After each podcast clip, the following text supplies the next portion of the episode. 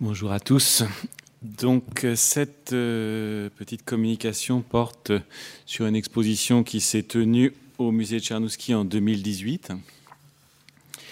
Donc elle se veut une contribution euh, modeste au sujet qui nous intéresse aujourd'hui, une sorte de cas pratique centré sur l'introduction d'expériences olfactives au sein d'une exposition qui elle-même est euh, focalisée sur euh, la culture matérielle de l'encens dans la Chine impériale, euh, c'est-à-dire depuis l'unification du territoire chinois par le premier empereur à la fin du IIIe siècle avant Jésus-Christ. C'est une exposition qui a démarré en juin 2015 à l'occasion d'une rencontre avec le directeur du musée de Shanghai et son équipe euh, du Bureau des relations internationales du musée de Shanghai. Alors, je mentionne, ça a une importance quand même pour la définition de ce projet, euh, je mentionne le fait qu'il s'agit de la quatrième collaboration entre les deux musées en 20 ans. Et on se rend compte effectivement euh, du chemin parcouru au fur et à mesure de nos collaborations. Euh, puisque les premiers projets réalisés avaient euh, reposé sur une approche disciplinaire euh, assez classique. Les expositions qui en résultaient étaient donc consacrées à une technique, le bronze pour les deux premières expositions, ou à des techniques qui entretiennent une forme de parenté forte, comme la calligraphie et la peinture chinoise pour la plus récente des collaborations en 2013.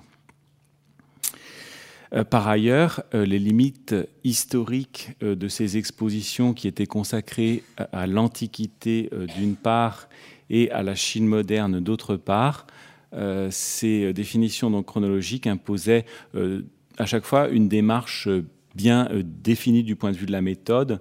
Dans le premier cas, une approche plus archéo et dans le deuxième cas, une approche plus d'histoire de l'art. Du coup, euh, l'objet de notre nouvelle exposition, euh, la culture olfactive à travers 2000 ans d'histoire, imposait euh, de fait de renoncer à cette approche monodisciplinaire pour adopter un point de vue pluridisciplinaire en faisant la synthèse d'archéologues et d'historiens de l'art, puisque notre exposition était ouverte sur un grand nombre de techniques euh, art du bronze, céramique, sculpture sur jade, sculpture sur bambou, lac, peinture, calligraphie, textile, mobilier, estampage. Parallèlement, euh, l'objet olfactif a euh, sa propre spécificité et nous étions dans une situation où nous nous sommes bien sûr tournés vers des spécialistes de cette question avec euh, euh, des spécialistes de l'encens et de l'histoire de l'encens en Chine, d'un côté, et de l'autre côté, des spécialistes euh, du parfum. Ainsi, donc Frédéric Aubringer, chercheur au CNRS, a rejoint le projet en tant que conseiller scientifique. C'est une personne, pour vous donner un petit peu son, son, profil, qui après des études de pharmacie et de chinois, a étudié euh, l'histoire des poisons dans la Chine ancienne pendant longtemps, avant de s'intéresser à l'histoire des, parfums et de l'encens. Et puis, au moment où euh, nous avons euh, vraiment, nous sommes rentrés dans le cœur du sujet en matière d'expérience olfactive, François Demachy, qui est créateur de parfums, qui a travaillé longtemps chez Chanel, qui travaille aujourd'hui chez Dior Parfum, a rejoint le projet. Et puis, enfin, euh, une autre personnalité importante, c'est ce qu'on peut appeler un maître d'encens, M. Xiao Ti-Chang, qui a réalisé un film pour l'exposition. Et ce film permet de suggérer les dimensions tactiles et euh, visuelles de ce qu'il appelle une session de parfum, qui, est un petit peu une sorte de, cérémonie du parfum, sur le modèle de la cérémonie du thé. Alors avant euh, de nous concentrer sur la question des expériences olfactives, je voulais présenter le parcours d'exposition dans son ensemble. En effet, à la différence des musées spécifiquement dédiés au, parfum, euh, il y en a de très bons en France qui font référence dans le domaine. Euh, le musée de Tchernouski est un, un musée dédié aux arts de l'Asie extrême orientale, Chine, Corée, Japon et Vietnam, et euh, qui couvre une tranche, chronologique vaste depuis la préhistoire jusqu'au XXIe siècle. C'est donc un lieu euh, traditionnellement dédié aux arts visuels. Et notre exposition, euh, qui était consacrée à la culture de l'encens, avait pour objectif d'intégrer la dimension olfactive, mais euh, pour reconsidérer les arts visuels sous un autre angle et sans renoncer à l'identité du musée et à notre public classique. Donc le parcours d'exposition, euh, vous l'avez sous les yeux, il est composé de six salles qui ont été, euh, pour les besoins de cette exposition, subdivisées en sept espaces. Alors, on va parcourir rapidement euh, l'exposition avec une première salle qui toujours a pour ambition de faire rentrer les visiteurs dans le temps dynastique. Donc on l'appelle euh, la salle Han qui correspond donc à peu près à dix siècles d'histoire, qui sont marqués par l'invention du brûle-parfum en tant que forme spécifique et par des échanges culturels qui passent par euh, l'introduction de matières comme l'encens ou le bois d'aloès en Chine et qui accompagnent des phénomènes culturels aussi importants que l'introduction du bouddhisme en Asie. second espace, période Song Yuan. Euh, c'est la grande époque de la Renaissance chinoise, époque de l'essor de la culture lettrée, avec une utilisation développée de l'imprimerie. Et justement, c'est l'époque où les premiers traités dédiés spécifiquement au parfum euh, sont rédigés, l'époque où apparaît un triptyque fondamental du point de vue du design des objets du parfum, brûle-parfum, boîte à parfum, vase à instruments pour l'encens, euh, qui vont être au cœur des pratiques euh, de l'encens jusqu'au XXe siècle.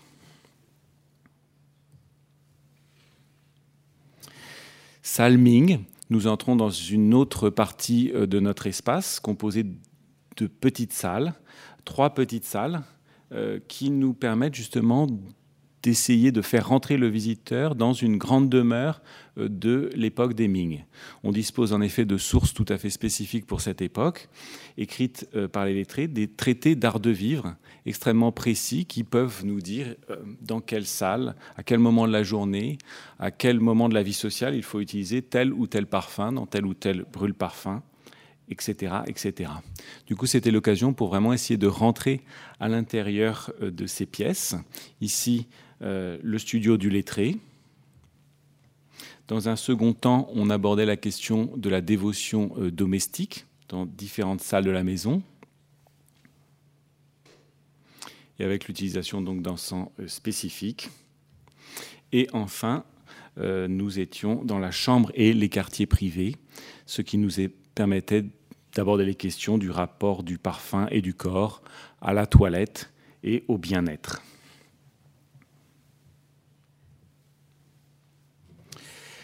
Enfin, euh, l'exposition se concluait sur la culture du parfum à la cour pendant la dernière dynastie. Euh, donc un aspect de cette culture de l'encens très bien connu grâce à la documentation pléthorique des archives de la cité interdite, entre autres. Alors, comme vous le voyez, euh, il y avait deux grands principes scénographiques qui se dégageaient de notre exposition.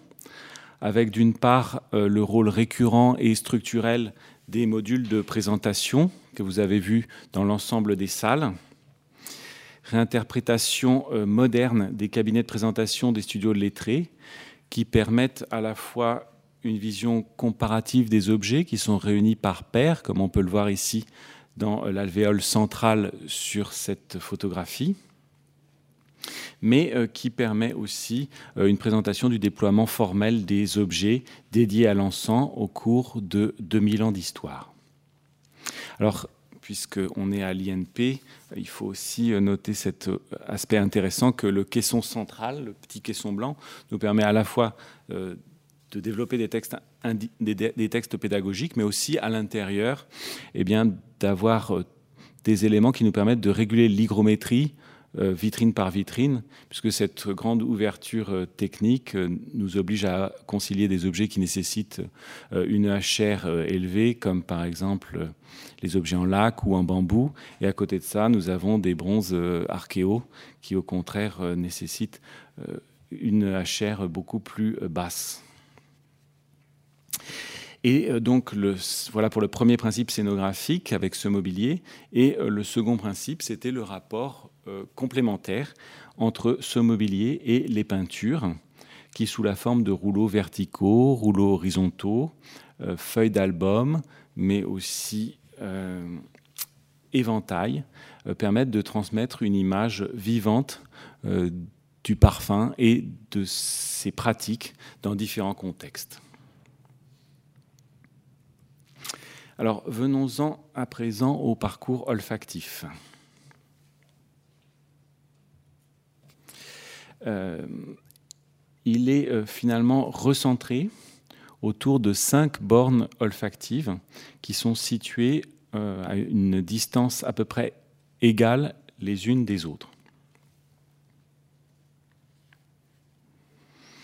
Alors, à ces cinq bornes olfactives vient s'ajouter un autre élément qui est un élément euh, visuel. Là, nous avons euh, une vue euh, virtuelle dessinée par Cécile Degausse, la scénographe de la salle numéro 1. Et après, à peu près dans l'espace où se situe la personne qui aurait pu prendre la photo, on a installé une vitrine dans laquelle on retrouve les différents matériaux bruts emprunté euh, à un endroit extraordinaire qui est le musée de la pharmacie de l'université René Descartes.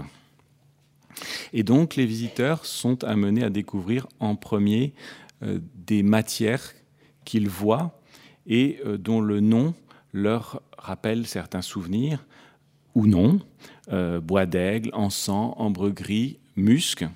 Et on peut déjà découvrir que cette culture de l'encens présentée comme une culture lointaine, est aussi finalement une culture familière, puisque une matière comme le musc, qui a aussi joué un rôle très important dans la culture olfactive occidentale, euh, vient de Chine, puisque les bouquetins euh, porte-musc sont originaires de cette région.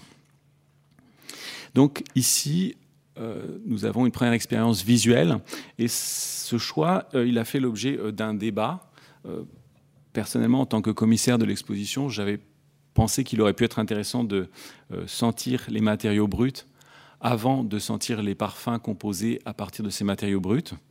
Mais les deux euh, hommes du parfum, François de Machy d'un côté, Frédéric Aubringer de l'autre, étaient euh, totalement opposés à cette hypothèse. Ils voulaient vraiment qu'on rentre directement dans l'univers du parfum et il n'était pas utile pour eux, ni même souhaitable, de faire l'expérience des matériaux bruts. Alors, euh, du coup, effectivement, ça a amené à une forme de suspens et à créer une forme d'attente, puisque euh, la première borne olfactive, elle était située seulement en fin de la première salle. Et du coup, les bornes olfactives se sont trouvées systématiquement situées en fin euh, de salle, comme un petit peu l'aboutissement de la découverte de la culture matérielle de l'encens pour chacune des périodes de notre exposition. Alors, nous avons fait le choix avec euh, ces bornes euh, d'une approche active euh, du parfum. Effectivement, beaucoup de personnes, en particulier certains journalistes, nous ont dit Ah, quel dommage, on aurait aimé pouvoir déjà sentir l'exposition avant même d'entrer dans le musée, et puis ensuite, comme ça, être baigné dans une atmosphère envoûtante, orientale, exotique, etc. Euh, nous avons fait euh, le choix exactement inverse, c'est-à-dire qu'à travers les bornes olfactives, euh, nous avions donc une interface tactile, un ordinateur avec un bouton poussoir qui fait que c'est le, le, visiteur déclenchait l'expérience olfactive exactement à la seconde où il le souhaitait, c'est-à-dire après avoir pris connaissance ou non des informations que nous avions préparées pour lui sur le parfum. Il pouvait le faire ensuite au milieu, pendant, après, le refaire. Euh, c'était vraiment libre à lui, mais euh, il nous semblait vraiment essentiel euh, de procéder ainsi. Alors, d'une manière cognitive, c'était intéressant. Et puis d'une manière pratique, ça évitait aussi d'avoir des mélanges entre les différents parfums. Il fallait absolument que nos expériences soient éloignées les unes des autres pour éviter tout phénomène de, de mixion.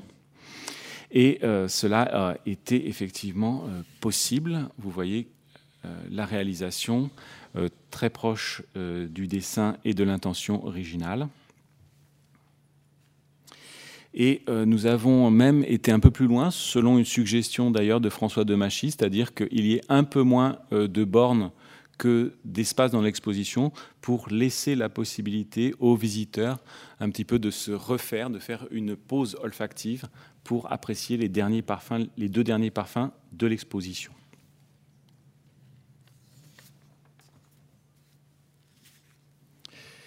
Alors, euh, nous n'aurions pas pu aller au bout de nos partis pris euh, sans une technologie adaptée. Et on a été beaucoup aidé par le savoir-faire d'une jeune société qui était euh, née d'une tentative avortée pour créer des expériences olfactives sur Internet. Alors, malheureusement, cela n'a pas pu se faire, mais euh, cette société avait quand même mis au point et euh, breveté une technologie très intéressante qui permettait de diffuser euh, par ventilation et de manière sèche des parfums qui ont été composés à l'avance. Alors ça a beaucoup d'intérêt évidemment dans le contexte d'un musée, puisqu'on n'a pas de solvant, on n'a pas de problème pour les œuvres, on n'a pas de problème d'allergie avec par exemple les agents d'accueil ou avec les visiteurs. Et on a aussi quelque chose qui est euh, individuel et non immersif comme on le souhaitait.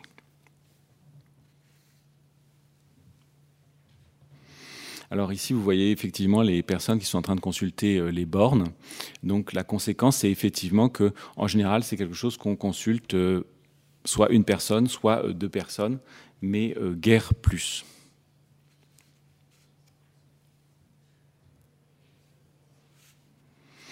Alors, euh, qu'est-ce que quel était le, projet euh, finalement euh, scientifique et aussi créatif derrière ces bornes? L'idée, c'était vraiment de recréer des parfums du passé. On s'est aperçu assez vite en échangeant avec, d'une part, Frédéric Aubringer et d'autre part, François Demachy, qu'il allait être possible, à partir d'une sélection de textes anciens, recettes d'alchimistes, traités d'arboristes, euh, écrits de lettrés sur l'art de vivre ou autres euh, ordonnances de médecins, qu'il allait être possible vraiment d'être suffisamment précis pour que le créateur de parfum puisse travailler. Donc après avoir identifié les équivalents modernes des composantes et leurs proportions, ce qui était un énorme travail en soi, il a été possible de réaliser quatre parfums qui correspondent à chaque fois à une époque et qui correspondent à chaque fois à une fonction, un usage euh, distinct.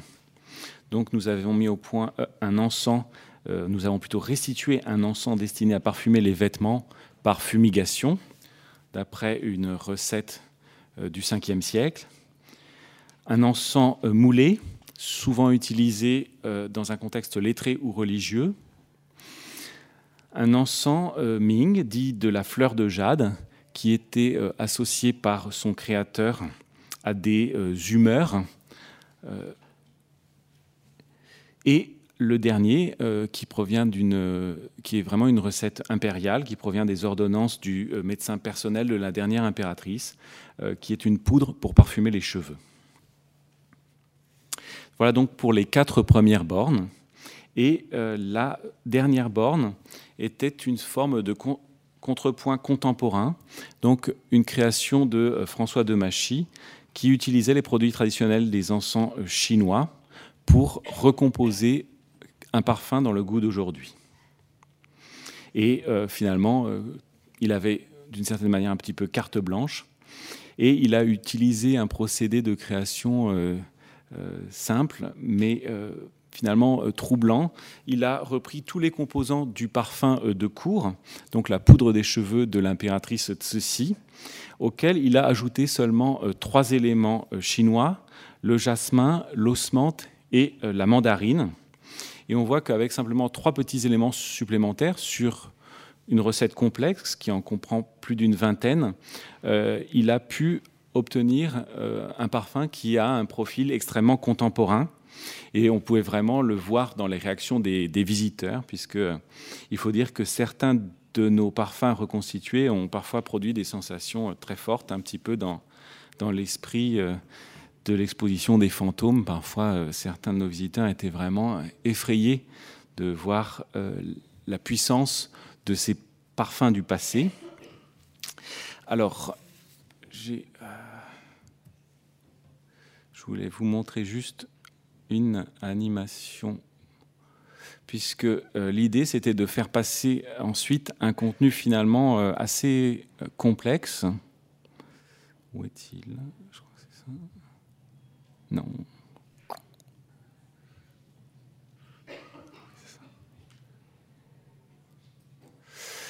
Voilà, l'idée c'était de faire passer un contenu euh, finalement assez complexe, de, de ne pas euh, faire l'économie euh, de ce contenu, pouvoir évoquer le créateur du parfum lui-même, puisque les créateurs de parfums sont souvent des personnes qui sont, ne sont pas passées à la postérité.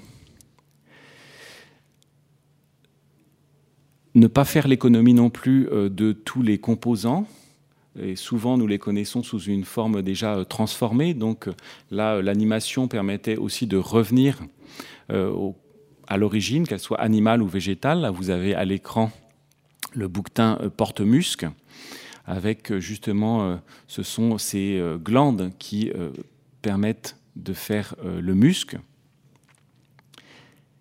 Et donc, à chaque fois, euh, les personnes pouvaient retrouver d'une borne à l'autre ces différents éléments, mais avec une recette qui était euh, de plus en plus euh, riche, de plus en plus complexe au fur et à mesure de l'histoire du parfum. Et puis, dans la partie finale de l'animation, on insistait justement sur la manière dont ces différents, éléments étaient liés dans, pour un usage vraiment très spécifique. Là, par exemple, effectivement, on voit qu'il s'agissait d'une fumigation. Donc, euh, comment euh, justement enfumer les vêtements? On utilise bien sûr un brûle-parfum, mais aussi une cage à fumigation pour ne pas brûler le vêtement. Avant, il faut aussi euh, l'humidifier pour que le parfum soit plus tenace, qu'il reste vraiment accroché au vêtement. Donc voilà, nous avons cette phase où justement on est en train de piler les différents ingrédients. Et puis ensuite, avec le, mélange obtenu, peut faire l'objet d'une combustion.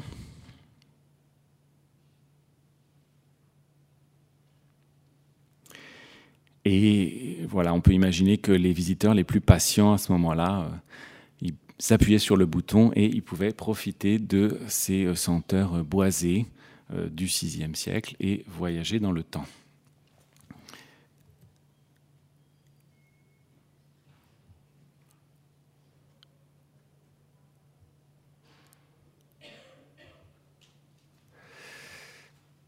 Alors, nous avons, euh, nous nous sommes posé la question justement de savoir euh, quel était le statut euh, de ces expériences que nous proposions au public. Certes, il s'agit de parfums du passé, donc elles s'apparentent à des restitutions, mais en même temps, étant donné leur mode complexe de récréation, eh bien, il ne faut pas se cacher que ce sont aussi largement des réinterprétations. Alors, nous avons choisi justement de laisser les acteurs euh, parler et s'exprimer euh, devant le public pour que justement ceux-ci cela peuvent comprendre euh, la part de réinterprétation dans ces créations. Donc nous avions assez vite dans le parcours, sans attendre la fin de l'histoire, nous avons voulu, dès la salle numéro 2, avoir directement les conseillers scientifiques ou le créateur de parfums qui s'expriment sur le sujet. On comprend donc la difficile relation au texte, les apports de l'archéologie.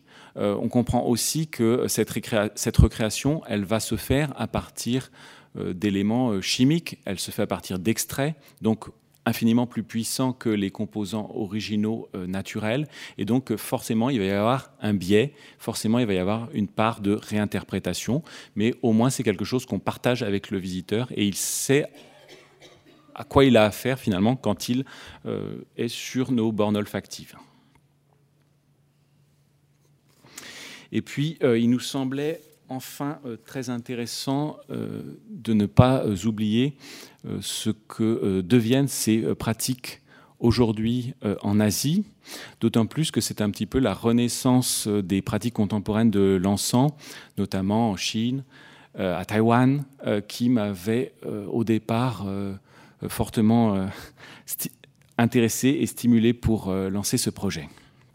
Alors, un maître dansant, euh, M. Xiao Chang, a lui-même justement réalisé euh, un film pour l'exposition. Donc un film où on peut voir quel est son rapport personnel à l'encens, quelle est sa vision esthétique de l'encens, mais en même temps toujours avec euh, la volonté de rester pédagogue en se disant qu'en indiquant les différentes phases et différentes opérations euh, de cette session d'encens, on offrait aussi des clés à nos visiteurs pour mieux comprendre les objets qui les entouraient. Alors, voilà, c'était un petit peu sur cette question justement contemporaine pour essayer de relier ce long voyage euh, à ce qui se passe aujourd'hui en Asie que euh, nous avions conclu sur euh, euh, cette vidéo, comme je conclus aussi.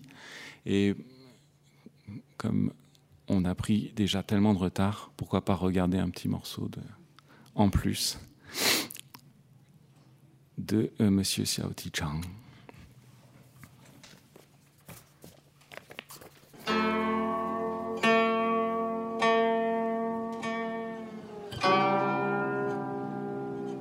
我觉得我们现代人需要找到热情，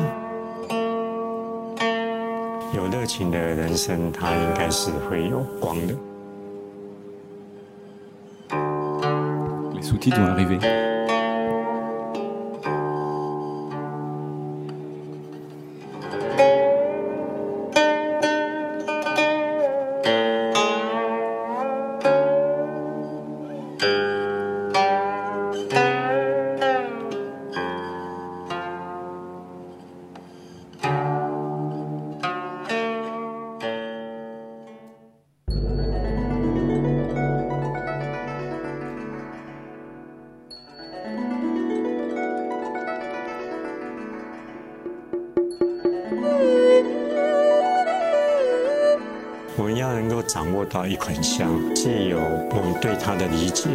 呈现到是有情感的。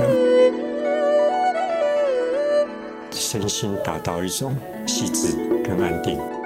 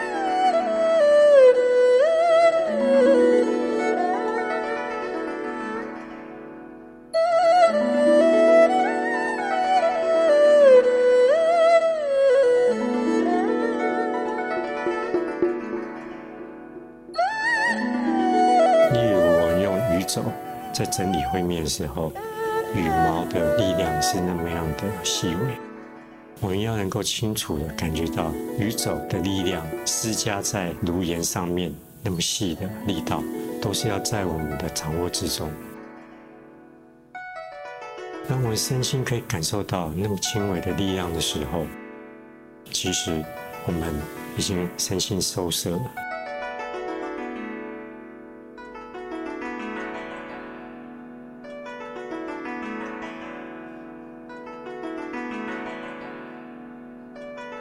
我们现代人啊，因为生活的忙碌，一直在喂养我们的身体，可是我们都没有机会去涵养我们的灵魂。借由用香，一个人品香，在独处的时候，可以发现其实不需要那么多外在的东西，